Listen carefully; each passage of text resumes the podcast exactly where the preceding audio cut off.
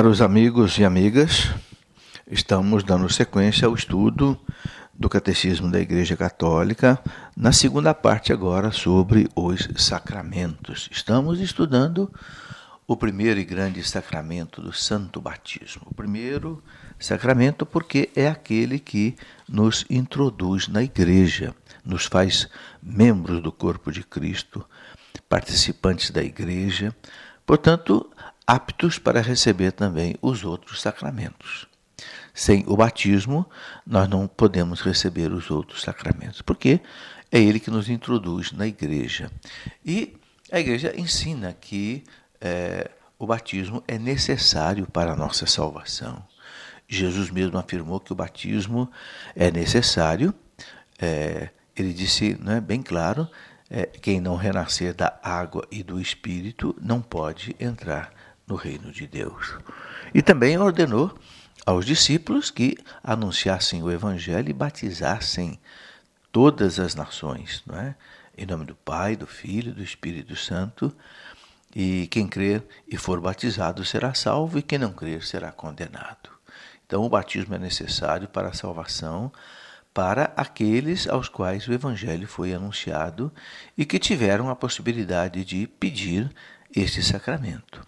A Igreja não conhece outro meio senão o batismo para garantir a entrada da pessoa na bem-aventurança eterna. É por isso que cuida de não é, negligenciar a missão que recebeu do Senhor de fazer renascer da água e do Espírito todos aqueles que podem ser batizados.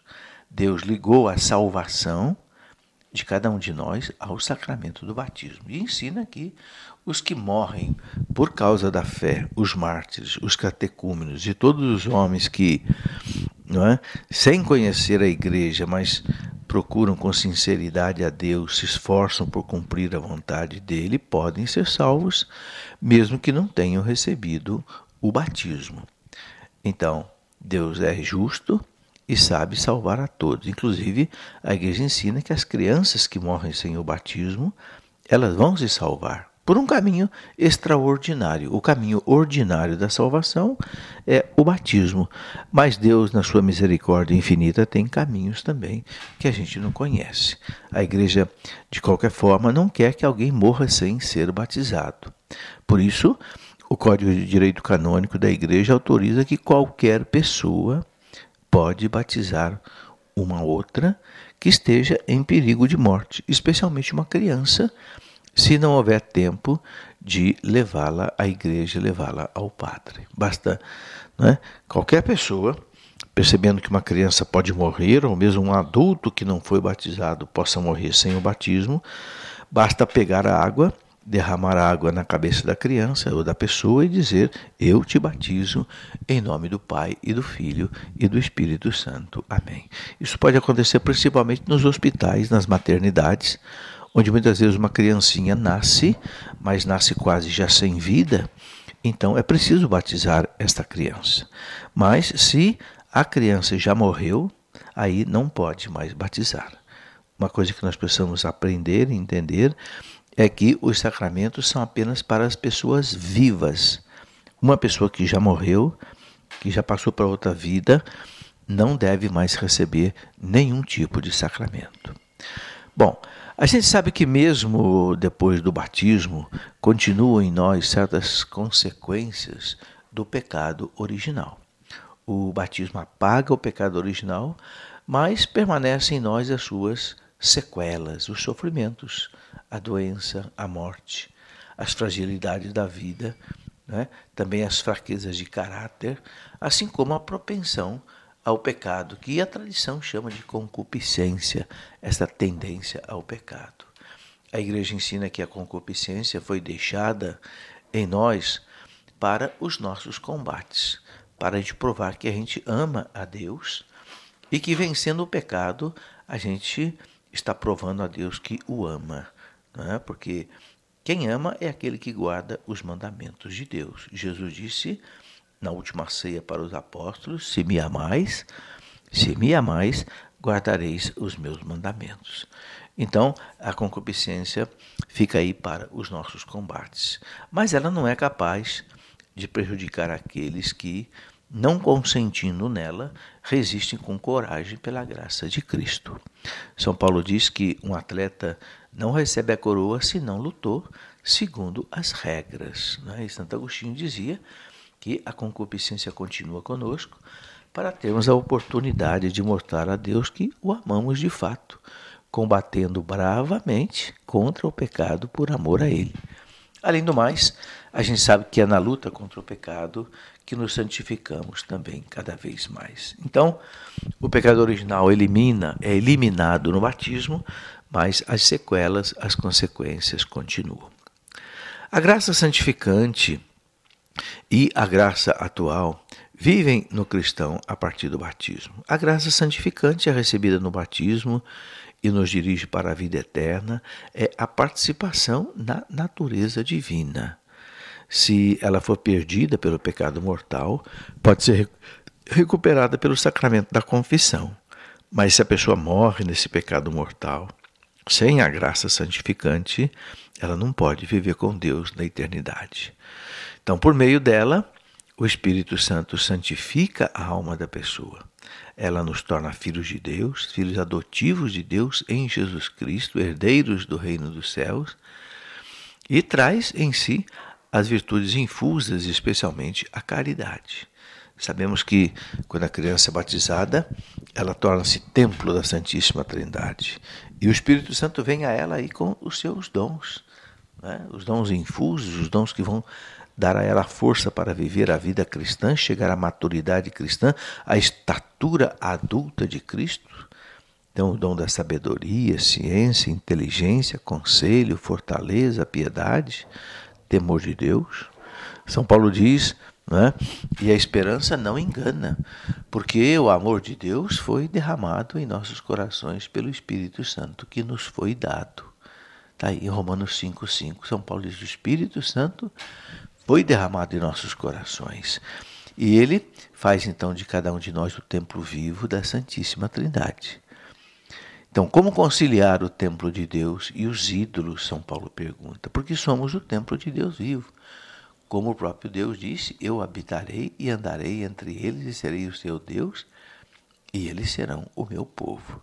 Então, o povo de Deus não pode é, misturar-se com os ídolos, com as falsas doutrinas, as falsas religiões. A graça santificante é a maior riqueza do cristão. Mas São Paulo alerta para uma coisa muito importante: temos, porém, esse tesouro em vasos de barro. Daí a necessidade do temor de perder a Deus, de perder essa graça de Deus, não se expondo nunca ao pecado. Pela graça santificante, o cristão ele contempla a Deus dentro de si, ouve os seus apelos, né? e como diz São Paulo, o Espírito vem em auxílio da nossa fraqueza. Porque nós não sabemos o que devemos pedir, nem orar como convém, mas o Espírito mesmo intercede por nós com gemidos inefáveis. Então, suplicar sempre ao Espírito Santo a graça de permanecer na graça santificante. Que é esse dom gratuito que Deus nos faz de sua vida, infundida pelo Espírito Santo em nossa alma, para curar a nossa alma do pecado, para santificar a nossa alma, fortalecer a nossa vontade, né, para que a gente viva segundo a vontade de Deus. O nosso catecismo diz que ninguém pode merecer a graça primeira que se chama, que se acha na origem da conversão. Sob a moção do Espírito Santo, nós podemos merecer para nós mesmos e para os outros todas as graças úteis para chegar à vida eterna, como também os bens temporais necessários, sob né, a unção, a moção do Espírito Santo. Então, a graça santificante é aquela que nós recebemos no batismo e nos prepara para viver como cristãos. E a igreja fala também da graça atual. O que é a graça atual? É um auxílio sobrenatural e transitório concedido por Deus para iluminar a nossa inteligência, fortificar a nossa vontade na realização dos atos sobrenaturais. Este auxílio divino ilumina a inteligência e as suas é, consequências. Auxilia o cristão na luta diária contra a tentação e o pecado e o faz perceber que os preceitos de Deus são de fato o caminho da felicidade, o caminho da paz. Essa graça atual, atual, ela nos ajuda a procurar o bem e a evitar o mal. E essa graça é necessária para toda a ação sobrenatural. Jesus foi claro: sem mim nada podeis fazer. É isto. Não é? Então, se sem Ele a gente não pode fazer nada, nada, então é preciso da graça atual, a graça deste momento, para que eu possa fazer aquilo que eu preciso fazer agora, né? especialmente no campo espiritual. É pela graça atual que nós conseguimos perseverar na fé até a morte sem desistir. Para que Deus nos conceda a sua graça, então, nós devemos fugir das ocasiões de pecado, pois quem ama o perigo nele perecerá. Está escrito lá no livro do Eclesiástico. Né? O cristão, ele obtém as graças é, atuais que ele precisa para cada momento da sua vida pela oração. E por ela ele consegue cumprir suas obrigações. Né? Nós não podemos fazer nada nesta vida, meus irmãos, sem rezar sem pedir a graça de Deus. Tudo que a gente vai fazer, nós devemos fazer com a graça atual. Por isso, pedir essa graça atual pela oração. Jesus colocou uma regra para nós. Essa regra é a seguinte: pedi e recebereis. Batei e abrir-se-vos-á. Quem procura, acha. Então, se ele colocou isso como norma, pedi e recebereis, quem não vai pedir, não vai receber. Quem não é, se colocar humildemente diante de Deus, com bastante confiança, com humildade, pedir aquilo que ele precisa, Deus vai conceder. A graça de viver um dia bem, a graça de poder trabalhar bem, a graça de poder realizar todas as obras de Deus e da igreja bem, né? não apenas com a nossa força, mas pela graça atual de Deus. Isso é muito importante. Por isso o cristão não faz nada, meus irmãos, sem antes rezar, especialmente uma atividade espiritual. Sem a graça atual é impossível a gente ser fiel a Deus, porque a nossa carne é fraca.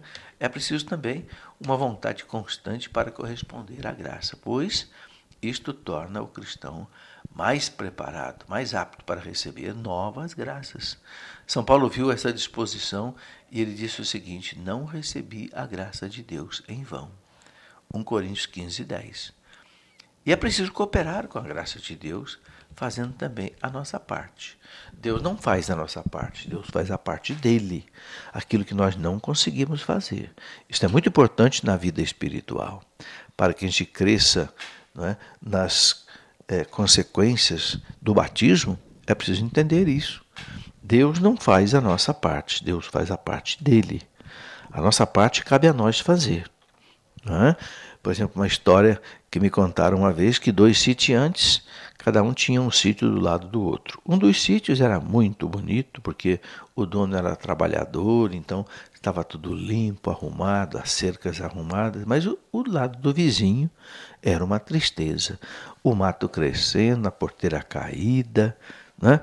tudo bagunçado. E um dia os dois se encontraram né, ali na frente dos sítios. E aquele que não trabalhava direito disse Nossa, meu amigo, Deus tem feito maravilhas aí no seu sítio, né? Que beleza seu sítio. Aí aquele que tinha um sítio bonito, arrumado, disse para o outro, é, Deus tem feito maravilhas aqui, meu amigo, mas depois que eu cheguei aqui. Porque antes de eu chegar aqui, quando eu estava sozinho aqui, isso aqui estava feio igual o seu. Mas quando eu cheguei aqui, dei uma mão para Deus aqui, o negócio melhorou muito. É isso aí. Né? Deus não faz a nossa parte. Deus faz a semente crescer, virar uma planta, mas Deus não põe a semente na terra. Isso é, isso é função nossa. Né? O Papa Paulo VI disse um dia que Deus, né, que o Espírito Santo, que aquele que é medíocre ofende o Espírito Santo. Aquele que não trabalha, Aquele que acha que o Espírito Santo vai fazer tudo sozinho, ofende o Espírito Santo. Não, o Espírito Santo faz a parte dele. O grande santo da igreja, Santo Inácio de Loyola, fundador da congregação dos padres, dos padres jesuítas, disse bem claro, né? Nós devemos rezar como se tudo que a gente vai fazer dependesse só de Deus, mas depois deve trabalhar como se tudo dependesse só de nós. ok? E no estudo do batismo, a igreja coloca para nós um estudo muito interessante, que são as virtudes teologais. Muito importantes essas virtudes que se referem a Deus. Teologais se referem a Deus. Pelo batismo, a Santíssima Trindade dá ao batizado, a gente sabe, a graça da justificação, que lhe dá condições de viver conforme a vontade de Deus e o torna capaz de crer em Deus, de esperar nele, de amar a Deus por meio das virtudes da fé, da esperança e da caridade que a igreja chama de virtudes teologais. Essas virtudes ajudam o cristão a viver em relação com a Santíssima Trindade. Tem a Deus por origem, motivo, meta da sua vida, Deus conhecido pela fé, esperado, amado, por causa de si mesmo, da sua grandeza e ele então vive uma vida de contemplação de Deus, de adoração de Deus por aquilo que Deus é. E pela fé, nós cremos em Deus, em tudo o que ele nos revelou e que a Santa Igreja nos propõe para crer e para acreditar. Então, o dom da fé é aquele dom que nos faz acreditar em Deus abandonar a vida em Deus, ter confiança em Deus, nunca duvidar de Deus, nunca questionar Deus, nunca tentar a Deus, nunca, nunca se separar de Deus. É o dom da fé. Né? Amar a Deus sobre todas as coisas. Glória a Deus no mais alto dos céus. É a fé que nos leva a proclamar isso. E também acreditar em tudo aquilo que Deus revelou para a igreja e que a igreja nos ensina. Aquilo que a igreja nos ensina, que o Papa nos ensina, que o magistério nos ensina, foi revelado por Deus. Então, aquele que crê, crê em Deus, crê em Cristo e crê na igreja que Cristo instituiu e enviou para salvar o mundo. Depois, o dom da esperança, pelo dom da esperança, né? o dom, é, a virtude teologal da esperança, por ela nós desejamos e aguardamos de Deus com firme confiança a vida eterna e as graças necessárias para merecer a vida eterna, para conquistar essa vida eterna. Nós cremos na vida eterna, mas nós temos que lutar né, para conquistar a vida eterna. Então, é, o dom, a virtude da esperança, exatamente essa graça, essa força né, de nós lutarmos. É, acreditar na vida eterna e buscar a vida eterna e conseguir de Deus as graças que nós precisamos para isso. Sobretudo para a gente vencer os pecados e a gente fazer a vontade de Deus. Aceitar a vontade de Deus também na nossa vida, especialmente quando a vontade de Deus é difícil para nós. Às vezes, um momento de sofrimento, de doença, né, de desemprego. Deus está vendo Deus está cuidando de nós, mesmo nessas horas. Então, o dom da esperança faz com que a gente é, tenha é, essa força para caminhar. E depois o dom, a virtude da caridade, a maior de todas as virtudes, porque Deus é caridade, Deus é amor de São João. Então, pelo dom, pela virtude da caridade, nós amamos a Deus sobre todas as coisas e amamos o nosso próximo como a nós mesmos por amor a Deus.